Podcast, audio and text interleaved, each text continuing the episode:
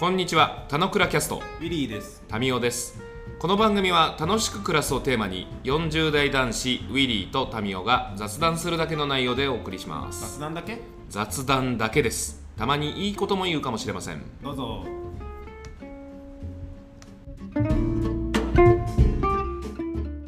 はい、おはようございます。おはようございます久しぶりのリアル。いやでも前回も前回もっていうか去年の10あれ？何月だっけ？12月にリアルなかったっけ？何それ？あれ1回リアルやらなかったっけ？久しぶりでもないよ。いや、どっかでリアルはやったけど、いや、久しぶりだよ。はい。流すなぁ長嶋一茂？その話はまあ大丈夫です。あ本当に。長嶋一茂は大丈夫ってこと？長嶋一茂の話はダメだけどうあのそれは流して大丈んなるほど。夫はい。今日は何の話をしたいんですか？え俺？ああ君何の話したいんですか、あリアルはちょっとあの コミュニケーションの仕方が違うね。ちょっと、ズーム慣ればっかりしてる場合じゃないから。そうね。ちょっと家だと油断してるからね。よくないよ、うん。ライブですからね。ねライブ。ライブについてですか？ライブについてじゃない。あでもね俺結構そのあれだ。今日話したい話の最後にちょっと絡むかもしれない。ライブは。嘘はい。なるほど。はい。今日はあの「マチネの終わりに」を最近僕見て、はい。えーすごい、すごい良かったから、うん。これ良かったって言ってたら、うん。昨晩、はい。あの見たよっていう反応をウィリーが送ってきたんで、うん。まあ、せっかくなんであの映画一つの映画を見てねどう思ったどうこうっていう話なんてなかなかできないから、そうね。まあ、この見るものがみんな違う時代にうん。あれだったりするから、うん。まあ、僕の感動興奮も含めてマチネの終わりについて話したいんですがはい多分にネタバレ。を含むと思いますので、い。これからマチネの終わりにを見ようと思ってる人はここで切っていただいて確かに。あの見終えたらあのちょっと聞いていただけるといいかなと思います。しろそれ感想交換したいよあそうね。あのゲストに来ていただいて。マチネの終わりにシリーズを。見て。はい。はいどうだったんですか？うん俺大体その手の質問されるとよよかったしか言わないからちょっと 良かった悪かったで言うと良かったんですか？よかったよかった。何が良かったんですか？あのね言うようにこのご時世なかなか映画というか、うん。2時間のものを見るって贅沢な時間じゃないですか、贅沢。で結構そういう新しいドラマとか新しい映画とか見ようと思ってもつまんないと思うと、うん。すぐおしまいって感じだったんだけど、うんうん。ちゃんと最後まで楽しく見ることが、えーできましたよと、うんうんうん。うん。よかった。うん。何しながら見たんですか？歩きながら見た。なるほど。あでもあれじゃないの。まず概要を言わないとさ、うん。なんとかの話ですねって言わないとさ話が伝わんなくない？うんまあ、まあ、先に感想を。感想。あじゃああらすじをちょっと話していただけると俺があらすじ言うの？マチネの終わりにね良かったんだよね。逆にその進めようと思ったその背景というかなんでいいと思ったかを言ってくれたああなるほど。あのねうん。まあもともとまあ俺読書会やってんじゃん、うん。まあ、今お休み中だけど、うん。あのマチネの終わりにはすごい紹介されてて、まあ、34回ぐらい俺なんかその紹介された話を聞いてるのよね。うん。でも俺の中で平野啓一郎ポジションってそんな高くないからうん。聞き流しててうんうん。でへーみたいなぐらいな感じだったのよ。うん。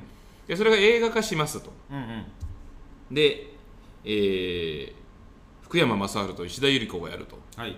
いいね。で俺石田ゆり子大好きだからさ 石もう俺だって高校大学の頃から好みの女性は好きなタイプはって聞かれたら石田ゆり子って答えてたぐらえいー石田ゆり子フリークなんですよ。はあ、はあはあはあ、別に逃げ恥でデビューしたわけじゃないぞと。逃げ恥で石田ゆり子デビューする人いるの？ああ違う違う。あそう。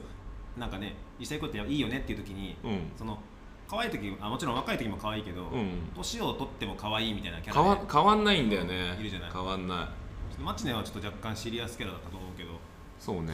まあゲゲの印象が結構強いけどね。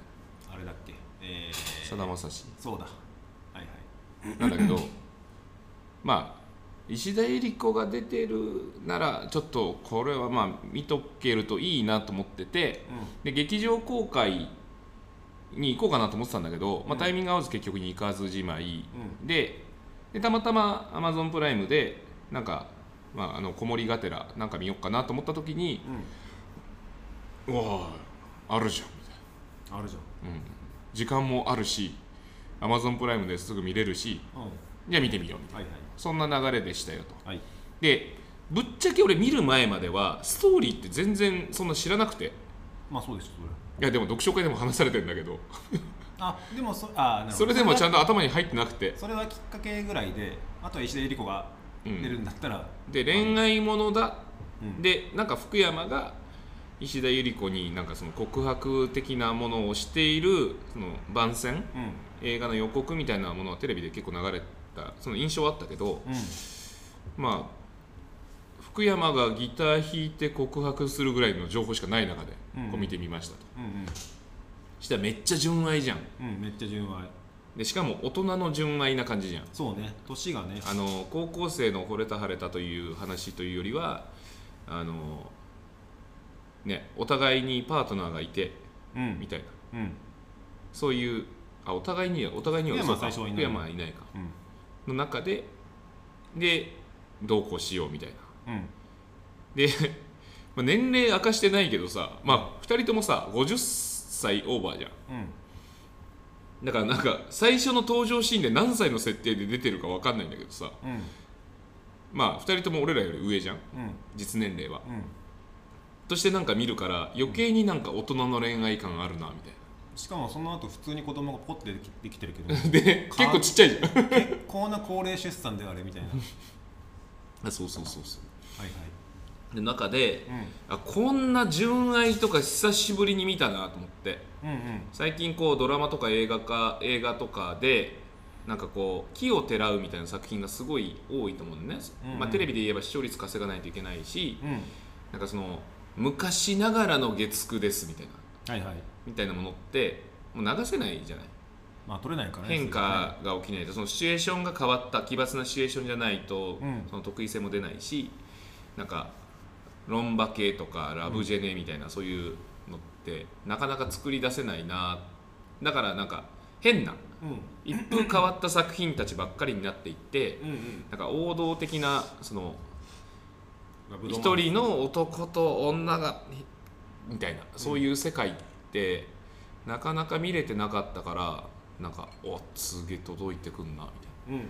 でかつあの主役の2人がやっぱり見せるじゃん。うん。なんかずっと見てられるってやっぱスターってこうだよなって。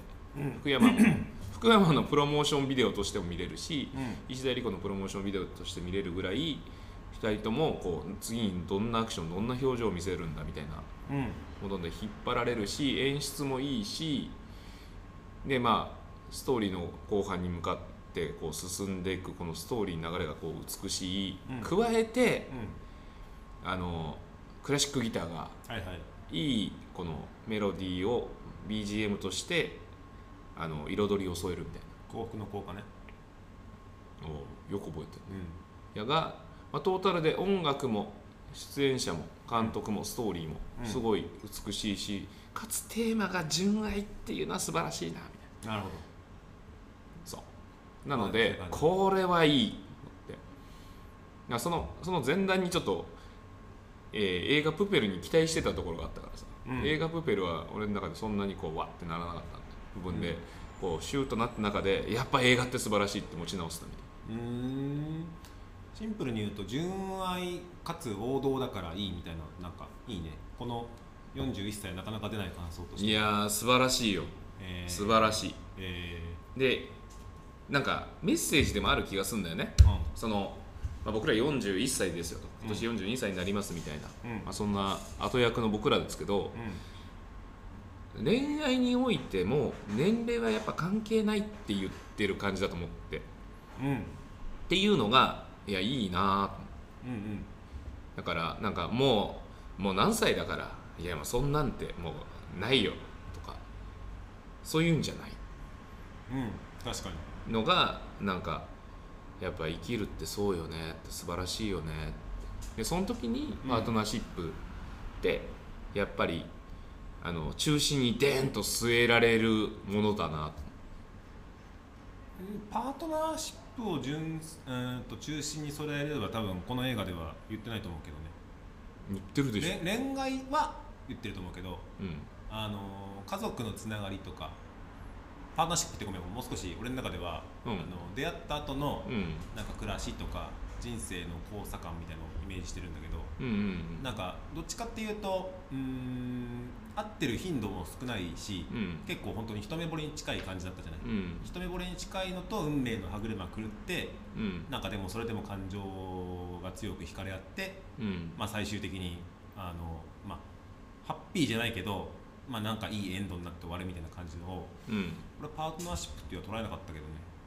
いやだって相手選びすなわちパートナーシップでしょ。うんあ分かる分かる。だからパートナーシップの俺の定義が多分違うと思うんだけど、うん。あのいわゆる夫婦ってこういいよねっていう夫婦ではないじゃないまず。うんああなるほどね。なるほどなるほどなるほでむしろ夫まあ人これは見方によると思うんだけど夫婦の中に入ってくる昔の恋愛感情とかがあって、どうん。でそっちも純愛で素晴らしくて別に誰も悪くないんだけど、うん。あの日々のなんていうんだろう家族のつながりとかは多分引き続き続いていってうん。あの福山と石田ゆり子はうん。別にまあ結ばれずに終わるっていうのを、うん。パートナーシップって俺は取らなかった感じ。うんなるほど。なるほどなるほど。言葉の定義問題ね。言葉の定義問題。言葉の定義問題だけどなんて言うんだろう。あの要は最後最後っていうか 終わりの方ではさそれぞれにパートナーがいてうん。でそれぞれ子供がいて石田ゆり子いないでしょ。あ別れてたね、うん。離婚したね。えー、なんだけどなんかそのうーんそうね。パートナーシップの定義問題だね繰り返しなんか結婚やっぱあれですよ。私結婚って言葉は最近まあ結婚の人だからね。強く持ってるので、うんうんあのその前の話としてうん。すごいいいなっていうのはあるけど、うん。って思います。でタミーがその純愛だったからすごい良かったとか王道だったからすごい良かったっていうのは、うん。俺全く捉え方が違ったので面白いなと思ったんだけど、ほうほう。俺これなんか時間と感情の話だと思って見てたのね。はいは時間と感情の話って何かっていうとあのーそう。ちょっとまあ感情移入はそこまでせずにうん。俯瞰して見てた感じ、い感情移入しろよ。うん。あでもなんか多分俯瞰してみると人生って素晴らしいよと言ったメッセージのうん。映画だと捉えたんだよね、はんで実際それは最後にさ、うん。あのーあれあれ。最後にあそう夕べに全てを見届けるって言葉とかがあるんだけど。何それ？そんなセリフあったっあったあった。これ多分あ俺がメモしたところは未来が過去を変えると、はいはい。夕べに全てを見届ける。これ両方多分同じこと言ってるんだけど、けうん。要はあの昔のことを後悔してなんかあの時ダメだったなって思うんじゃなくて、うん。今この現在というか今この昔から見ると未来になってる中で、うん。えーこういう感情になってるってことは昔のイベントはこうだというふうに解釈し直せるってこれ結構素晴らしいと思ってて、うん。だから例えばこの「夕べに全てを見届ける」もそうだけど、うん。昼とかにこんな辛いことがあっても後から夕べになって思い返してみると、うん。こういう一日でよかったなみたいな思えるってやっぱ素晴らしいと思いますと、うん。なので時間と感情の認識問題うん。と思って見れた感じ。ほあうほう。あ、うん。全然楽しんでなくない？楽しい楽しいすっごい楽しい。でねそう。だからまああのー俺が共有するのは多分そっち部分なんだけど要はなんていうの？過去があって現在があって未来がこうなるっていう、こっちの一直線の論で語られがちだけどあの、まあ、時間の定義問題としてはあの今しかないとかあの今を見て過去を見た場合に過去のに認識が変わるとかっていうのを俺結構大事だとしてるので、なんかその部分ではすごいいい映画だなと思ったしうんさっき言った冒頭言ったあの今日はライブの話で使ったじゃない。うん。ライブっていうのはやっぱ人生ライブだと思ってるのでで今起きてることは今でしか解釈できないんだけど、うん。終わってからあれってこうだったよねっていうことは人生にとっても大事だと思ってるのでうん。ライブの今の現在の人生とあの過去を考える人生うんの2つあるかなみたいな、なるほどなるほど。そういう感じ。なるほど。やっぱりね、まあ、自分の観点から見ますからね、うん。まあ、それその上でも良かったと言えるんであれば全然良い作品だったかったよかった。なるほどね。そこか。まあそこはまあエッセンスとしてねまあ入ってくる話よね。でもそれはそのなんだろうな。あの年齢においてで、まあ、いろんな選択をしていった上で、うん。まあ、ニューヨークで再会しますといううん。時のなんだろう。その過去云々ではない。うんうん。過去に引きずられちゃうじゃない。意思決定においては。うんうんでもまあ中心にこう据えられてるのは現在だよね。やっぱりあの恋愛なんですよ。あ本当。圧倒的に。これちょっとあれだね。みんなに伝えられないけどタミーの顔がドヤって顔してる。圧倒的に。圧倒的に恋愛だった圧倒的にそうなんですよ。でもまあまあもう耳たこで申し訳ないけどさやっぱりこう楽しく暮らすとはっていうことを思う時にね、うんうん。やっぱりどこかにうん。やっぱりこう自分の大切だと思える相手がいてで向こう側からも大切だと思われているというこの関係性があるということが、まあ、生きる楽しさにつながるっていうのを俺は受け取っていて、え。ー、なかなか聞かないやつ。だでこれはまあ、本当そうだよねと。うん。だからここら辺結構大事なやつで。うんうん。あさ最初にぼ最初にさうんあのその王道王道的な月9ドラマがなくなってしまった問題、うんうん。まあ、それはあの「僕は死にません」から始まり、うん。まあ、ロンバ系ラブジェネ、うん。まあ、キムタク作品たちがありみたいな。うん。でいろんな人たちが、まあ、恋愛模様を月曜日9時からこう繰り広げたことってすごく意義があったと思ってるの。意義。うん。まあ時代性だよねうーんいやうーんとね、まあ、時代性っつうか過去からそういう恋愛ものはずっと描かれ続けてきててうん。でそれをトレンディードラマというくくりの中で今度はどの男とどの女がどういうストーリーの中で恋愛模様を繰り広げるんであろうっていうことをうんうんみんなが見てたことによってうんうん。恋愛は基本的にするものなのだっていうことを刷り込まれながら僕らやっぱ育ってきてたの。それはいいメッセージ。大事じゃん。うん。あ。なんだけど視聴率が取れないからあいつとあいつがこうでこっちを殺しに行ってとかうなんかサイコパスが出てきてとかうん。みたいな、そういう話たちになってくるとその大事なものが薄れちゃう。届かないみたいな感じになってってるんだよなって思う、んうん。でもそれじゃ視聴率は取れないから。うん。でむしろそういうものって別にすごい必要なものなのかねどうなんだろうみたいな見方すら。恋愛に対するコストパフォーマンスみたいなものたちもちょっと下がるみたいな、うん。うんみたいな感じになっちゃってる中でうん。あここで純愛を描いてでもそれはちゃんと、まあ、興行収入がどうだったのか知らんけどあのそれでちゃんと映画化して届けるんだって思ってる人たちが存在すると。いうことがなんか意義深いと。なるほど。なそこまで含めてすごいわかる。が良いうんよよかったな。しかもその年齢とか過去がどうだったからどうだではなくて。うん。あの今の中で自分はどういう選択をするのかということをまあ美男美女がやるということはすごいいいんじゃないかなって。それをいいと思ってでこう見れるっていうのがまた幸せだなと。うん。こう僕は娘を小脇に抱えながら見てていいわ。なるほど。って思ってたわけよ。なのでそのまあ伏線的にね、うん。まあもろもろこうメッセージ的なものとかさうん。あの幸福の効果うん。で何を買いますかみたいなところとか、まあ、そういうエッセンスは入ってくるじゃない、なんだけどなんかまあ俺は中心に据えられていたところはその王道的なメッセージがなんか大きかったな、しかもねお互い子供がいてもとかそのそこに引きずられない。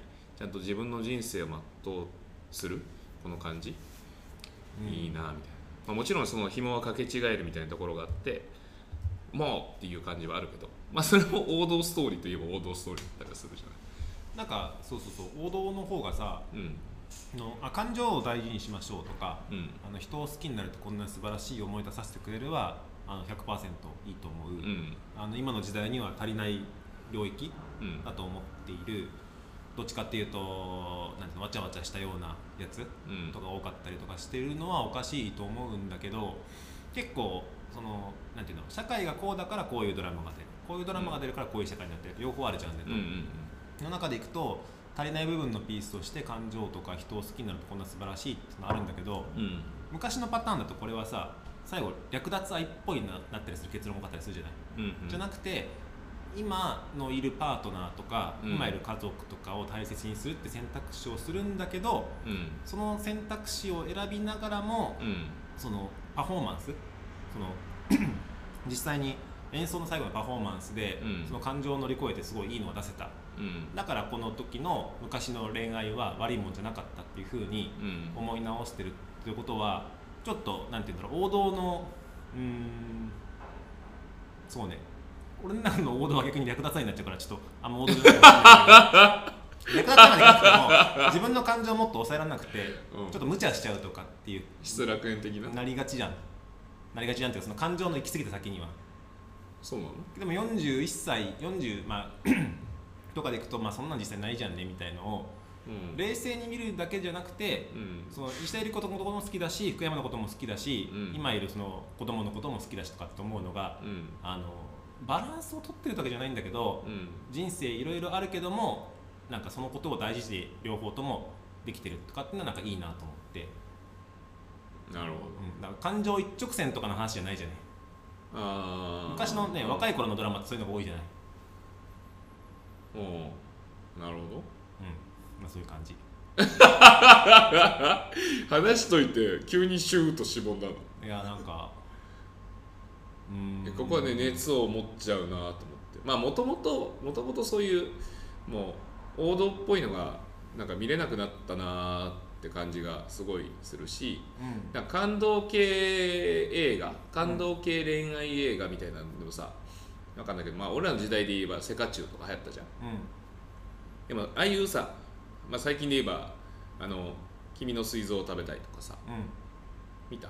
見てない、まあ。まず前提多分ねあんま共感してないのはねさっき言ったドラマ多分全部見てないの。本当冗談じゃなくてね、えマジで？うんロンバケとかも見てないし嘘。い武田鉄矢は見たかもしんないけどやすごいね。それぐらい、すごいね。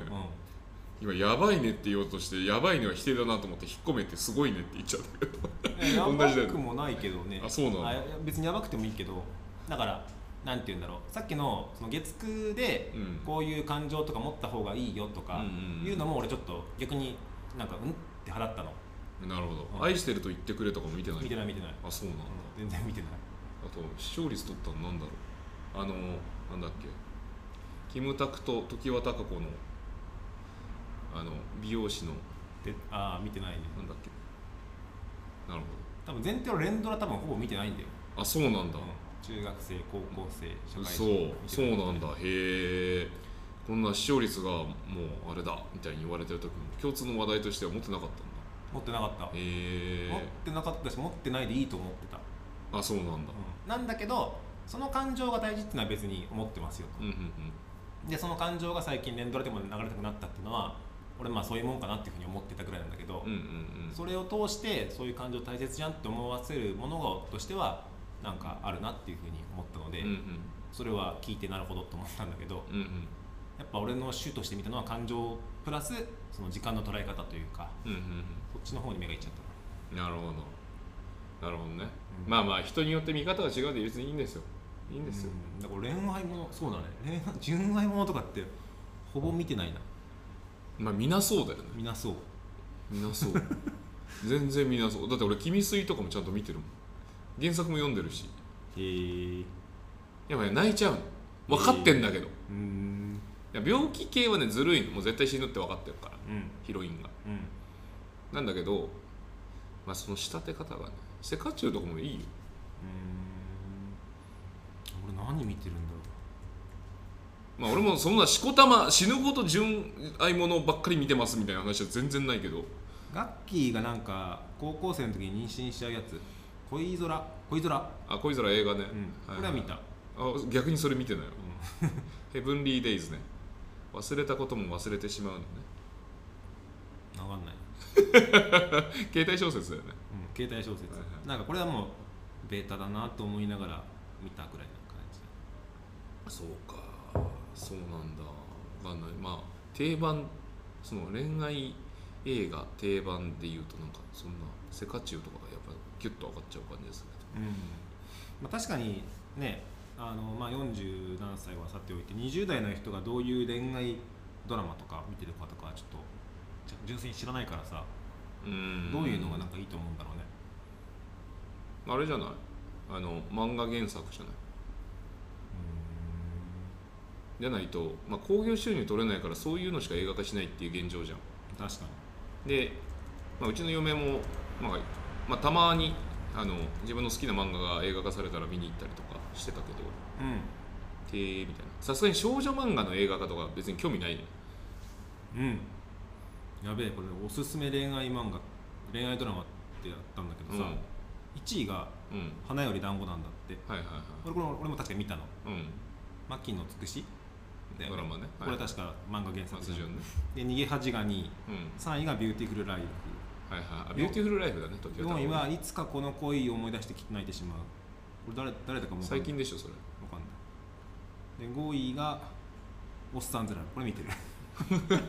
これああなるほどなるほど。大和なでしこうんプロポーズ大作戦これ見てる？はいはいはい。恋は続きよどこまでも。何にも知らない。何これ。恋愛ショコラティシエ、恋愛ショコラティエ。うん、イッチマンプアウーマン。これ見てる？え。ー、いやーでもねまあ少なくなったしでもう最近の子はもう逆にこうテレビ見るじゃなくて恋愛リアリティショーとかの方がさうんあれじゃん。まあ俺らも相乗り見てたみたいな話とかさ。うん。まあもっともっと正せばべあのネルトン・ベニクジラ団見てたみたいな。うん。ところとかもあるけど。でもまあ恋愛リアリティショーは最近の子はすごい見るんじゃない、まあ、テラスハウスとかさ、うんうんうん。あーなるほど。ドラマじゃないかもしれないね、うん。だからそのえードラマよりもまあその台本ありき、うん。ないしまあその演出ありきの、えー恋愛リアリティショーとかの方が、うん。まあ、感情移入しやすいしみたいな。ものはまあまあ視聴率は取ってんじゃないかな。まあこれ多分世界的にでしょ。確かに。バチェラーとかもそうじうん、王道っていうのがなんかさ王道と言いながらもなかなかそんなね劇的な恋愛なんてしないじゃない？普通の人は。ゃんうん。で、まあ、さっきの言った恋愛ショーとかは身近な感じがしたりとか日常のねあこういう光景あるなみたいなのが感じるからいいのかね。いいっていうか好かれてるのかねうんまあ身近なんだろうね。でしかもその身近なやつを、まあ、追体験中か、まあうん、リアリティ持ちながらあの自分も一緒にドキドキするっていうことが体験できる良さがあるんだろうね。うーん現在進行形でしかもまあどうなるか分かんないみたいななるほど。ことが。なんか、うん、アベマとかそういう企画多いんじゃない？多分うーん。だからでもまあそういうのを女子はなんか見るイメージあるけどさうん。男子はどうなんだろうねみたいなのがちょっと分かんない。ああそうそうそう。その40代男子がどうなんだろうねとか。40代男子はもう全然見ないでしょ。いやだからそれがちょっと新しいねと思って40代男子が恋愛だよねって言ってるのちょっとおおみたいな感じだ。でもたまにやっぱ見るとやっぱいいよなっていうのがいいよかったの。あーまあ、いい。そこそこだけ。もうワンポイントそこだけ。いいじゃん。これ奥さんの見ないの？あであのもともとその映画一緒に見に行こうかみたいな話もしてて、うん。で見始めたタイミングであ嫁も一緒に見るかなと思って言ったら、あもう先見てていいよと。うんうん。でまあそれぞれ別で見ましょう。じゃあアベまであるからねみたいな、まあ、伝えたら。後で見てどういう感想交換するかが楽しい、いや面白かったって言うんだよ、まあ、感想交換まあそんなに激烈トークはしないと思うけど。多分良かったって言うんじゃないかなとは思うけど、うん、でもよまああの、まあ、ここまで多分聞いてくれてる人はもう見た人かもう見ない前提でなんかもう聞いてくれた人もいるかもしれないけど あのぜひ見たらあのちょっと感想を聞きたいんで、本当だね、うん、教えてほしい。よかった、俺とウィリーとはまた違う感想を持つ。もちろん。まあまあ面白くなかったっていう感想もねもちろんあると思うしさ。なんかまあそこはね。あとまあちょっとフェイスブックでなんかそんな書き込みしてたら原作もすごいいいよみたいな。エリさんが見たんだっいや結構いろんな人らがけ、書いてた、原作のがいいっていう声が結構あるね。まあ、まあ原作ありきでね映画化してるからね。うまあその、まあ、よくあるトークでね。ん、うん、映画は原作を超えない話。まあマスに伝えるって意味ではいいと思うけどね。うん。でもまあ僕は逆にこう映画から入ってるから映画の方が上なんじゃないか じゃあ読めばいいじゃん。読めばいいじまあ読もうと思ってんだけど、まあ、そのちょっとうん。ゃんまあでもさっき言ったさみたいな。その美男美女がとかさうん。情景がとかさ、うん。あの楽器の音がとかやっぱリアルの強さがあるじゃない？リアルっていうか実写の強さがあるからさ、うんそこはなんかあれだよね。原作をがどどどこに強みがあるかとかあるかもしれないけど。はい。まあいいや。よかった。ちょっと見終えた見終えたの俺月曜よね。だからおとついおとつい見たこの興奮がまた再燃できてよかった。で ウィリーと違う話をしてるという感じが 面白かったって感じだね。単純にさまああれじゃない？あれ見たみたいなさあのあれ見たトークが最近はないじゃない？あんまり。共通のもの見ないからさ。ないね。ないね。そういう意味ではなんか貴重かもしれない、うん。だから見たあそれは面白いんだへえ見に行ってみようみたいな感じにまたなっていくとね、まあ、それはそれでいいよね。はい。じゃあはい。畳みましょう、じゃあ今日はえー、マチネの終わりにについてでした。はいありがとうございました。